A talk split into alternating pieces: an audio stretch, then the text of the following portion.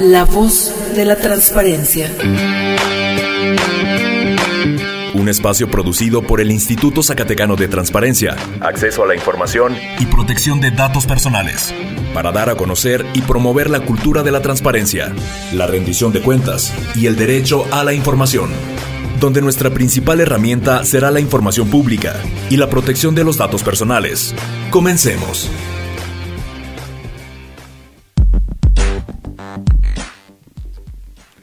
Muy buenas tardes, lunes 10 de julio, una emisión más de este su programa La Voz de la Transparencia, una producción del Sistema Zacatecano de Radio y Televisión, de manera coordinada con el Instituto Zacatecano de Transparencia, Acceso a la Información y Protección de Datos Personales.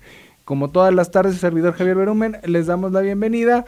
Yo y mi compañera de todas las lunes por la tarde, Carla Mendoza. Carla, muy buenas tardes. Muy buenas tardes, Javier. Buenas tardes a usted que nos escucha en este lunes 10 de julio, ya la emisión número 66 de La Voz de la Transparencia. Le agradecemos eh, su fiel escucha todos, todos los lunes y también en nuestro canal de Spotify La Voz de la Transparencia.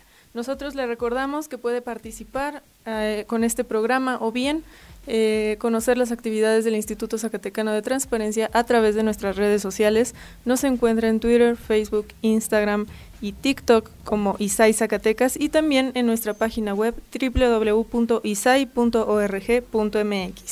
Así es, y el día de hoy eh, tenemos un tema muy interesante para quienes eh, nos siguen en nuestras redes sociales o, o, en medios o siguen las actividades del instituto, podrá, pudo darse cuenta que el jueves pasado, el jueves 6 de julio, se eh, hizo la presentación de los resultados a la verificación a las obligaciones de transparencia en su edición 2023. Y para entrar, digamos, de lleno en la carnita de lo que es esto, de esta verificación, tenemos el día de hoy con nosotros, nos acompaña Jessica Libet Rodríguez, eh, quien es la directora de tecnologías de la información del ISAI y quien coordinó toda esta verificación. Jessy, muy buenas tardes, bienvenida. Buenas tardes, muchas gracias. Bueno, pues Jessy, nos da mucho gusto tenerte aquí para platicar de este tema porque hay que decirlo, es uno de los que más interesan tanto a la ciudadanía como a los propios sujetos obligados y por supuesto una de las actividades eh, de mayor relevancia del instituto en el año que es la verificación a las obligaciones de transparencia. Este proceso se anunció el pasado abril y la semana pasada se presentaron los resultados, pero para quienes nos escuchan, ¿Qué reflejan estos resultados? Porque a lo mejor escuchan porcentajes o eh, algunos empiezan a hablar de calificaciones y todo, pero ¿qué significa realmente estos números?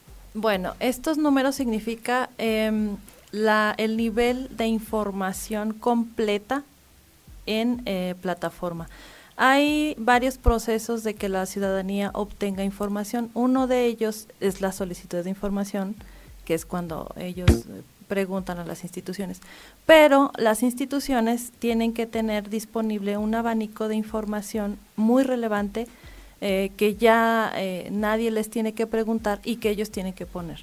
Por ejemplo, eh, lo que ganan los servidores públicos, el número de plazas ocupadas y vacantes, los contratos en donde vengan alguna algún uso de, dinero sobre todo, pero también de otro tipo de contratos. Entonces, el cumplimiento de, de es el índice de cumplimiento de esta verificación refleja qué tanto el sujeto obligado está comprometido con dar a conocer esa información que nadie le debe de preguntar y que él tiene que poner a disposición de la ciudadanía. Y que existe una pequeña confusión porque eh, muchas personas piensan que las verificaciones o los resultados de estos son al momento, sin embargo, eh, se hacen de periodos anteriores por plazos de ley. Sí, siempre hay un programa de verificación anual. Este programa no es como que solo el título, es un instrumento normativo que es año con año se saca y que trae eh, los términos, eh, qué vamos a revisar, de qué periodo, eh, por qué los vamos a revisar.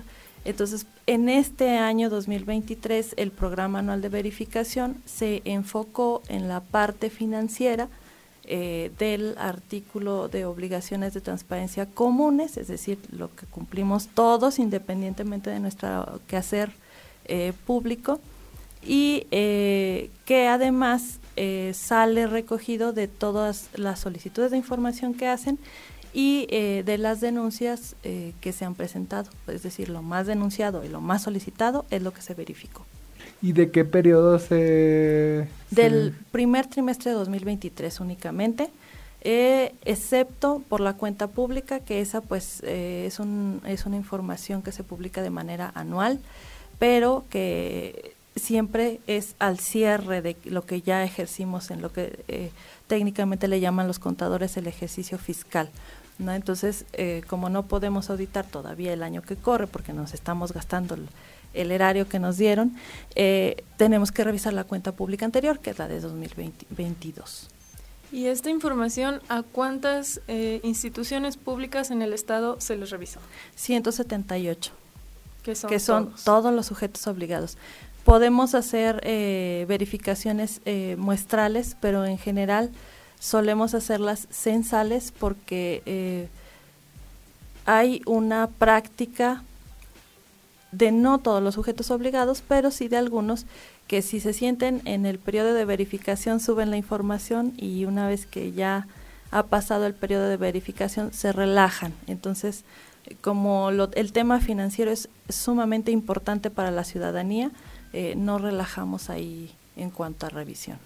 Y antes de pasar eh, a, a, platicar sobre resultados, eh, a mí me gustaría que adentrarnos un poquito sobre cómo es el proceso ya de la verificación, porque, bueno, me imagino que es un proceso pues un poco complejo, acompañado de normativa, de, de, análisis. ¿Cómo es el proceso de, de, la revisión de cada uno de estos 178 objetos? Sí, es muy complicada en cuanto a metodología por eh, la parte de que tenemos que tener conocimiento de varias leyes, entre ellas pues la Ley General de Contabilidad Gubernamental, ley eh, reglamentaria de esta ley para saber cómo es que eh, deben de publicar información, hasta dónde nosotros como instituto podemos exigir em, en base a los lineamientos técnicos también que son los que nosotros utilizamos para revisar, mm, cómo les puedo exigir la información presentada. Eh, para no ir más allá de, lo, de, nuestras, de nuestra esfera. Entonces, eh, hay que señalar, y es muy importante, que la verificación, el resultado de la verificación es un tanto cuanto volátil, porque la plataforma de transparencia está abierta eh, para modificaciones que pudieran hacer los sujetos obligados 24/7. Entonces, eh, como está abierta siempre para mantener la información más actual, eh, siempre cuando el sujeto obligado eh, así lo haga, nosotros podemos bajar la información de plataforma en este instante y el sujeto obligado puede hacer una modificación en el minuto posterior y yo ya no me enteré. Entonces, por eso es que la información que bajamos en el momento es la información que se revisó y es lo que había en su momento. En este momento ya debe de haber a lo mejor otra información, ya con correcciones, espero, porque estamos en el tiempo de, eh, la solventación. Pero además, eh, al ser un tema financiero, la ley nos exige que la información que se publique sea de calidad. Pero la calidad en términos de la normativa, pues te dice que tiene que cumplir con que sea veraz, con que sea verificable, con que sea actualizada y otro, otro, otras características, pero estas son las principales. Entonces, por ejemplo, si yo veo que a mí me están diciendo que un servidor público en este periodo no tuvo bonos, pero voy y eh, veo y contrasto con la información que también es parte de, del programa de verificación en donde ellos nos dicen a la sociedad en qué se estuvieron ganando, eh, gastando el dinero y precisamente yo veo que hay una erogación ya pagada por el concepto de bonos, no les puedo dar por buena esa información. Forzosamente les tengo que decir que investiguen qué pasó, porque por un lado me ofrecen una información donde dice que sí hubo un gasto de bonos relacionado con los bonos y por otro lado me dicen que no tienen bonos. Entonces sí hacemos eh, algunos cruces de información y es eh, complejo. Y que creo que de ahí deriva pues que se necesite un plazo, em, pues se anunció esta verificación en abril, se inició a principios de mayo y, es un proceso muy minucioso ¿no? de revisión. Sí, y es un, un este, proceso largo y a pesar de lo minucioso, el tiempo es eh, lo más corto que se pueda, porque somos ocho personas que estamos involucradas en la verificación y la verificación no solo lleva este proceso de revisión, lleva un proceso de volver a revisar, que es el proceso de supervisión, un proceso de volver a revisar, que es el proceso de la coordinación, que la coordinación también agarra y verifica a uno que otro sujeto obligado para ver si este, están correctamente revisados y existe un último filtro que es el pleno que ve todos los resultados y que dice adelante. Es decir, eh, esto con eh, la certeza tanto para las instituciones públicas que son revisadas como para los ciudadanos que lo que se está revisando se está haciendo con total apego a la normativa, que si, bueno, mencionabas esto de que se se descarga la información, pues esto contribuye a que de forma aleatoria las instituciones puedan o deban de, en base a prever en qué momento los puedan revisar, tener toda la información. Así es. Incluso lo, lo bajamos la información como si fuéramos un usuario más. Si partiendo del supuesto de que no conocemos nada, este, pensando en que se nos olvidaron todas las leyes generales de todo y es así como revisamos. ¿Qué es la finalidad de esta verificación? Es decir, no se trata ni en el sentido positivo de entregar reconocimientos ni en el sentido negativo de multar, sino de que los ciudadanos tengan la información para poder consultar. Así es, y entender porque una cosa es que te la pongan a disposición y otra cosa es que tú la puedas entender sin más conocimiento que lo básico, ¿verdad? Que es lo que establece la, ley, que debe ser conocimiento mínimo de secundaria. Sí, aproximadamente para hablar de este de datos eh, abiertos con lenguaje con, lenguaje eh, ciudadano. Pues la verdad son eh, parámetros que muchas personas que no han consultado la Plataforma Nacional de Transparencia ni se imaginan que se toman en cuenta, pero el fin pues es tener información accesible para ellos. Así es. Pues bien, eh, se nos fue el primer bloque y al segundo bloque viene lo interesante que nos va a platicar Jessica sobre todas las cifras interesantes, eh, si hubo crecimiento, promedios generales, cómo estuvo cada sector. Eso lo vamos a ver después de una pausa, no sin antes recordarle que puede seguir las actividades del instituto en facebook.com diagonal Isaac, Twitter arroba Isai-sac, Instagram Isai-sac y pues por qué no YouTube Isai Zacatecas. Vamos a una pequeña pausa, pero regresamos con más aquí a La Voz de la Transparencia.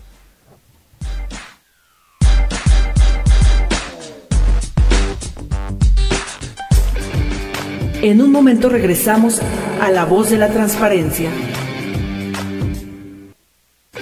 Continuamos con más información en La Voz de la Transparencia.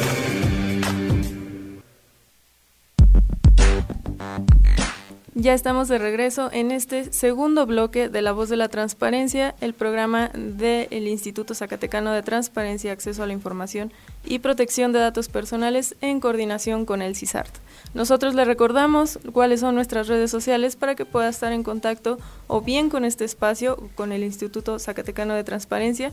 Nos encuentra en Twitter arroba isai-sac, en Instagram arroba isai-sac y en Facebook como Isai Zacatecas. También lo esperamos en el canal de YouTube Isai Zacatecas. Y el día de hoy estamos platicando sobre este proceso de la verificación a las obligaciones de transparencia. Para ello nos acompaña la directora de Tecnologías de la Información Jessica Rodríguez López. Y bueno, eh, estuvimos hablando de cómo se lleva a cabo este proceso, esta revisión, pero ahora sí, y yo creo que lo que quienes nos escuchan ya se están preguntando, resultados. ¿Cómo nos fue en el índice general de cumplimiento en esta verificación? Eh, pues nos fue muy similar al año pasado, no, eh, tuvimos un 77.44 de cumplimiento, el año pasado también 77.35 por ahí. Entonces, eh, relativamente tienen un, comportamiento muy similar. sobre todo lo que son organismos autónomos, fideicomisos, partidos políticos y los poderes ejecutivo, judicial y legislativo, prácticamente se desempeñan de igual manera tienen índices muy altos. Eh, sin embargo, mm, hay quienes bajaron mucho en esta ocasión, que son los sindicatos en conjunto, tienen 55.59%. Eh, disminuyeron por el orden de los 20 puntos porcentuales, entonces sí tuvieron un desempeño bajito.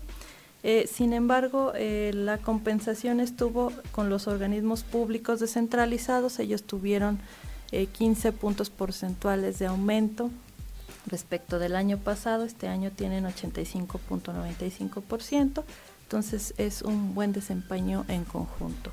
Quienes eh, mejor se desempeñaron pues, eh, fue el Poder Judicial con 96.17% y ya este, de ahí todos andan eh, por encima de la media, excepto por los ayuntamientos que tienen 71.81%, 70.63% los sistemas operadores de agua potable, que eh, por históricamente ellos casi siempre están por debajo de la media. Entonces, pero digo, este eh, promedio general de 77 eh, se ve afectado por lo que veo porque hay eh, cifras que tienen muy bajas y que jalan a, a, los, a los más de 90 que tienen los partidos, el ejecutivo, autónomos, judicial. Sí, siempre son por lo regular ayuntamientos y sistemas operadores de agua potable los que nos generan o eh, nos jalan demasiado. porque hay un fenómeno muy recurrente con este tipo de organismos. Tienen mucha rotación de personal. Entonces, apenas estás especializando a las unidades de transparencia y estás eh, llevando un ritmo de trabajo con las unidades administrativas que publican este tipo de información, cuando hacen rotación de personal y ya se acabó todo el trabajo que venían haciendo. Hay que empezar de cero. Entonces, es muy oscilatorio el resultado en la mayoría de los casos de los ayuntamientos.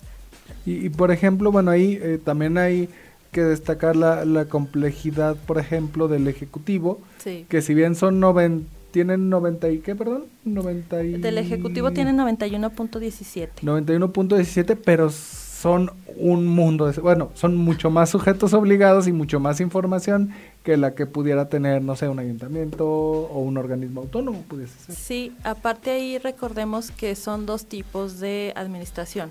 Es el poder ejecutivo centralizado, y el poder ejecutivo descentralizado. Entonces, también este lo que es las, el poder ejecutivo centralizado por lo general tiene un desempeño mucho más alto que algunos otros eh, OPDs que de repente también ocurre que tienen rotación de personal. Entonces, esto les tienen buena calificación, pero a veces les jala la calificación que tienen las secretarías del poder centralizado. Y hasta el momento, porque tenemos ya prácticamente una semana de que eh, se dieron a conocer estos resultados, ¿cuál ha sido la respuesta? Porque así como se quedan a, algunos a dos puntos, tres puntos porcentuales, pues me imagino que ya lo que les surge es cumplir al 100. Sí, eh, para los casos en que los detalles son mínimos, porque estamos hablando de que a lo mejor eh, fue un literal un error de dedo que hizo que pusieran mal alguna fecha o cosas que les eh, un celda vacía que se les olvidó ahí justificar. Eso es muy sencillo de corregir. Entonces, a la fecha tenemos algunos sujetos obligados que ya han incluso mandado su informe justificado y que están solicitando eh, ya una segunda verificación. Y por ejemplo, Jessy, si pudiéramos irnos ahora sí que un poco más a fondo, en el caso, por ejemplo, de los ayuntamientos, eh, ¿cuáles son eh, los eh, sujetos obligados o los municipios que tuvieron un mayor crecimiento o que destacaron y cuáles son los que pues resaltaron pero en negativo? Bueno, en lo positivo, El Salvador es uno de esos municipios que no tienen mucha conectividad de, Internet y sin embargo continuamente está cumpliendo, siempre se posiciona en los primeros lugares, se hace dos verificaciones que incluso ha estado en primer lugar. En esta ocasión no estuvo eh, en primer lugar de cumplimiento, pero tiene un 96.98%, solo atrás de Villanueva. Villanueva también este, solía tener eh, muy buen desempeño. El año pasado, la verdad, eh, no fue el caso, pero tampoco eh, es un ayuntamiento que tenga bajo promedio nunca. El Villanueva tiene 98.74%. Eh, en realidad, su promedio como ayuntamientos es el del 71.81% y eh, tenemos uh, a la mayoría de los ayuntamientos por encima de la media, pero ya, por ejemplo, Tepechitlán es 75.92% y descendiendo. Eh, Betagrande, Montescobedo, Pinos, Atolinga, Villa de Cos. Entonces, estos porcentajes de setenta y tantos por ciento nos, nos bajan mucho la calificación en lo global. Y tenemos a, un, a tres ayuntamientos que tienen incumplimiento total en este periodo que son General eh, Francisco R. Murguía, Cañitas de Felipe Pescador, ah, perdón, General no, Cañitas de Felipe Pescador, Apulco y Florencia de Benito Juárez. Estos tres eh, sujetos obligados no, tienen, no tenían absolutamente nada publicado al momento de su verificación. Tenemos casos como eh, Calera y Loreto que el año pasado pues tenían menos del 50% de cumplimiento y que este año pues hicieron su mejor esfuerzo, pero eh, solo llegaron hasta el 70% de cumplimiento. Entonces, estos son los que jalan y jalan y jalan hacia abajo. Pero eh, en realidad, eh, bastante buen desempeño, muy similar al año pasado.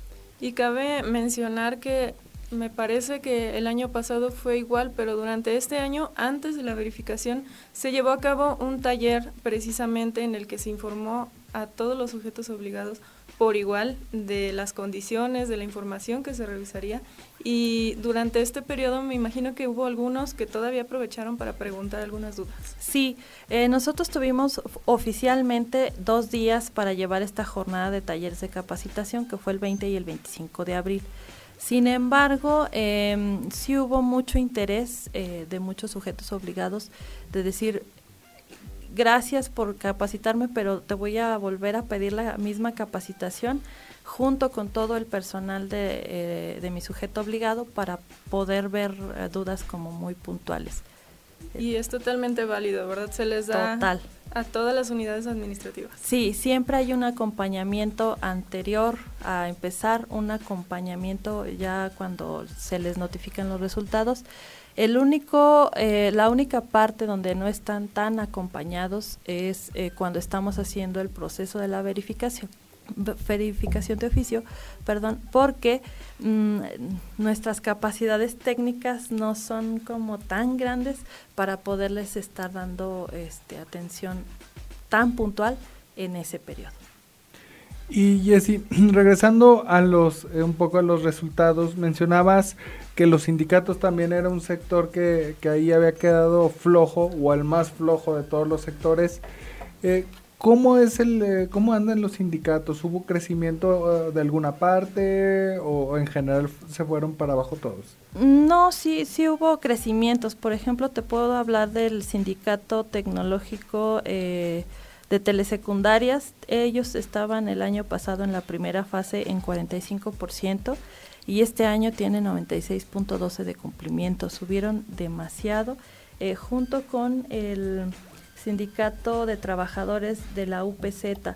También ellos tenían 30% de cumplimiento y hoy en día llegaron a 93%. Entonces son gratas sorpresas, solo que también tenemos cuatro sindicatos que de estar en un, bueno, tres de ellos en un promedio bastante alto en este en este periodo, pues no, no, no lograron su cometido, que es el, el sindicato de personal eh, académico y administrativo del Instituto Tecnológico Superior Zacatecas Norte, el sindicato eh, único de personal y docentes del CONALEP Plantel Fresnillo, el Sindicato de Trabajadores del Instituto Tecnológico eh, Superior Zacatecas Norte y eh, finalmente uno que tuvo un comportamiento pues muy similar, el sindicato al año pasado, el Sindicato de Trabajadores del Instituto Tecnológico Superior Loreto.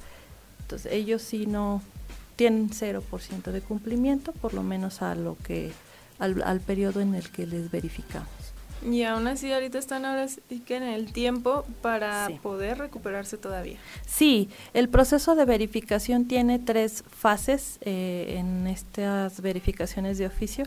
Apenas hemos agotado la primera fase, cuando ya les notificamos, se acaba la primera fase de verificación cuando el sujeto obligado nos avisa a través de lo que nosotros llamamos un informe justificado de que ya atendieron todo lo que se les observó y se les requirió en la verificación, entonces entran a una segunda fase de verificación y de ahí se vuelven a emitir resultados. Si aún así no cumplen, se vuelve a notificar el incumplimiento y eh, tienen una tercera oportunidad, que es ah, ahí sí la última oportunidad para este, estar en cumplimiento. Se les dan cinco días hábiles eh, para solventar y la verdad es que he visto muy pocos sujetos obligados que si no solventan en los 20, en los 5 no, no llegan, no llegan al cumplimiento. Es difícil, son cinco días, muy poquito tiempo. Pues ahí lo tiene. Si quiere consultar eh, de fondo, los resultados los tenemos en nuestra página www.isai.org.mx, donde puede ver más a detalle todos los sujetos obligados como están, el porcentaje e incluso la presentación que se realizó eh, en la sesión de pleno para quienes la vieron y se proyectaron estos resultados, Carla. Así es, pues Llegamos a la parte final de este programa, pero te agradecemos, Jesse, haber venido a platicarnos sobre este resultado de la verificación. Muchas gracias. Nada más un comercial para las unidades administrativas y, todos los sujetos obligados. Recuerden que el 17 de agosto y el 18 de agosto son los, los el último día que tienen, eh, dependiendo de cuándo les llegó la notificación, para que nos avisen que ya solventaron lo que tuvieron que solventar y atendieron sus áreas de oportunidad respecto a la verificación. Pues ahí lo tienen, 17 y 18 de agosto, no se les pase la fecha si usted todavía tiene pendientes observaciones. Nosotros nos despedimos y le seguiremos informando de este tema y más a través de nuestras redes sociales y nos escuchamos el próximo lunes aquí en La Voz de la Transparencia.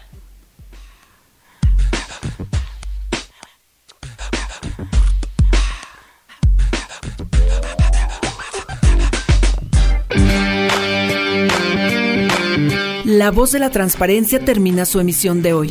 Recuerda hacer valer tu derecho a la información. Nosotros te asesoramos. Sigue nuestras actividades en Facebook, Twitter y por supuesto la próxima semana en otra emisión de La voz de la transparencia. Esta fue una producción del Instituto Zacatecano de Transparencia, Acceso a la Información y Protección de Datos Personales.